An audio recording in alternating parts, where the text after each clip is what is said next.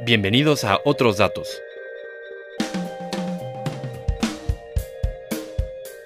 Un podcast de periodismo, no de opinión.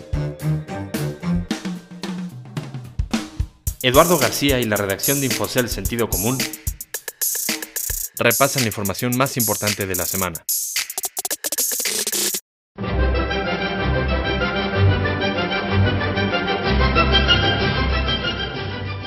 Para muchos esta obra sinfónica del compositor mexicano José Pablo Moncayo, mejor conocida como Guapango, obviamente de Moncayo, eh, que fue estrenada en el Palacio de Bellas Artes en la Ciudad de México en 1941 y que incluso muchos casi consideran como un segundo himno nacional, está muy asociada a la cerveza mexicana más conocida en el mundo que usaba la pieza en su publicidad para exaltar las bellezas naturales de México. Nada con exceso, todo con medida. Corona, genuina cerveza al natural. Corona, pureza y calidad que conquista. Hola, soy Eduardo García, editor en jefe de la agencia informativa Infocel y del portal financiero Sentido Común, en otra edición del podcast Otros Datos en el que analizaré con Michelle del Campo, corresponsal corporativa, la decisión del productor de Corona, la empresa belga, brasileña, estadounidense AB InBev o Anheuser-Busch InBev, de que ya no va a producir exclusivamente en México la cerveza Corona. Hola Michelle. Hola Eduardo. Michelle, con esa decisión se terminan 90 años, casi un siglo, de que Corona se produjera solo en México. Así es. ¿Cuál fue la razón o cuáles son los argumentos que da AB InBev para mudar la producción de Corona a otro país o a otros países? Durante su más reciente conferencia de resultados trimestrales, Carlos Brito, el director general de AB InBev, confirmó lo que hasta entonces habían sido rumores relacionados con la producción de Corona en otros países y que apuntaban incluso a, a, mercados como China, uno de los mayores, con mayores expectativas de crecimiento para esta bebida en el mundo. Given the tremendous growth and increasing demand for Corona around the world, we regularly review the best ways to meet that demand while preserving Corona's brewing heritage and the high quality our consumers love. As a result, we have recently started brewing Corona locally in certain markets where it's growing rapidly. Mm, si bien Brito no aclaró en esa llamada telefónica con analistas e inversionistas los países en los que la empresa había comenzado a producir Corona, eh, su comentario dejó en claro que la exclusividad de producir esa cerveza en México había terminado. Esta revelación es significativa porque la marca Corona pues, es casi sinónimo de México en la mente de millones de consumidores. Y también la revelación refleja la creciente importancia de la marca Corona en el portafolio de cervezas de AB InBev, que es dueña también de Budweiser y Stella Artois. De hecho, durante el tercer trimestre, eh, las ventas de esta cerveza mexicana a nivel consolidado crecieron 21%, mucho más que sus otras dos marcas hermanas y con aumento de doble dígito en 30 países y bueno, uno de ellos fue China. Así que pues se vuelve comprensible que AB InBev ante este desempeño que ha tenido Corona, que ha calificado de fenomenal, pues decidiera comenzar a producirla en otros países para garantizar el abasto en esos mercados, algunos bastante alejados de México, y servir mejor a sus consumidores en estas naciones y reducir de paso un elemento que cada vez se vuelve más relevante para muchos consumidores y empresas, que es el impacto y la huella ambiental, que la logística que implica llevar la cerveza desde México a países como China, pues genera. Interesante, pero ¿No existía algún compromiso por parte de la compañía de mantener la producción de Corona en territorio mexicano?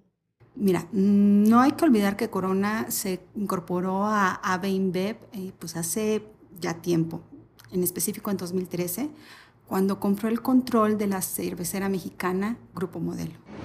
El número uno mundial de las cervezas AB InBev compra la totalidad de la empresa mexicana que comercializa Corona. El belga AB InBev se quedó con el 50% que todavía no poseía del mexicano modelo por 16.000 millones de euros. La operación contaba hasta ahora con la oposición de la familia mexicana que controlaba modelo. Pues tras revisar versiones del acuerdo de compraventa de ese entonces entre Modelo y AB InBev, así como otros documentos de la época, no encontramos ninguna referencia que marcara una exclusividad de fabricación de Corona u otras cervezas mexicanas en el país. De hecho, AB tiene todos los derechos de manejar la marca y su producción donde quiera y como considere. También es importante apuntar que con la compra de modelo, pues no solamente AB se hizo del poder de Corona, sino también de marcas conocidas como Victoria, Modelo Especial y otras. Para su venta internacional, con excepción de Estados Unidos, ya que tuvo que ceder eh, la venta y la distribución de estas cervezas de modelo en el territorio estadounidense para recibir la aprobación regulatoria, le pidieron quienes combaten las prácticas monopólicas dejar este mercado tan importante. Así que Estados Unidos es atendido por otra compañía que se llama Constellation Brands, que tiene los derechos para vender y, producir las, las cervezas de grupo modelo en ese país. Ahora bien, con, esta producción en otros países, Michelle, ¿se puede garantizar que Corona se elabore con la misma calidad con la que se fabrica en México? Ese fue uno de los puntos que más resaltaban los ejecutivos de AB InBev eh, durante la llamada telefónica que tuvieron con sus inversionistas. Y les preocupa mucho que la producción fuera del país mantenga la misma calidad y los mismos ingredientes que se utilizan en México. La empresa incluso dijo que maestros cerveceros especializados en la producción de la cerveza mexicana estarían monitoreando el proceso y los ingredientes utilizados en su elaboración fuera del país. Enseguida regresamos. Para estar bien informado hay que tener sentido común. Aprovecha el 50% de descuento con nuestra promoción anual este buen fin. Y paga solamente 49 pesos con 50 centavos al mes. Solo tienes que escribir Buen Fin 19 con mayúsculas al suscribirte en www.sentidocomún.com.mx. Sentido común. Negocios, economía, mercados. Michelle, una decisión como la que ha tomado AB InBev en cuanto a dónde producir la cerveza Corona no debe ser de cualquier manera fácil, sobre todo porque yo quiero pensar que los consumidores internacionales detentan al comprar una Corona de saborear la cerveza mexicana. ¿Cuáles podrían ser entonces las implicaciones de esta decisión sobre un rechazo de los consumidores a consumir una cerveza mexicana que se produce fuera del país. Sí, para saberlo consultamos a expertos de Interbrand, una firma especializada en valorar y monitorear marcas internacionales y quienes han seguido muy de cerca el valor y la evolución que ha tenido la marca Corona en el mundo, para tratar precisamente de entender si esto podría o no generar repercusiones con la de esta importante decisión. Bueno, aquí hay que hacer un paréntesis. Corona es la única marca mexicana que destaca entre las 100 más valiosas a nivel mundial en un seguimiento que hace Interbrand cada año.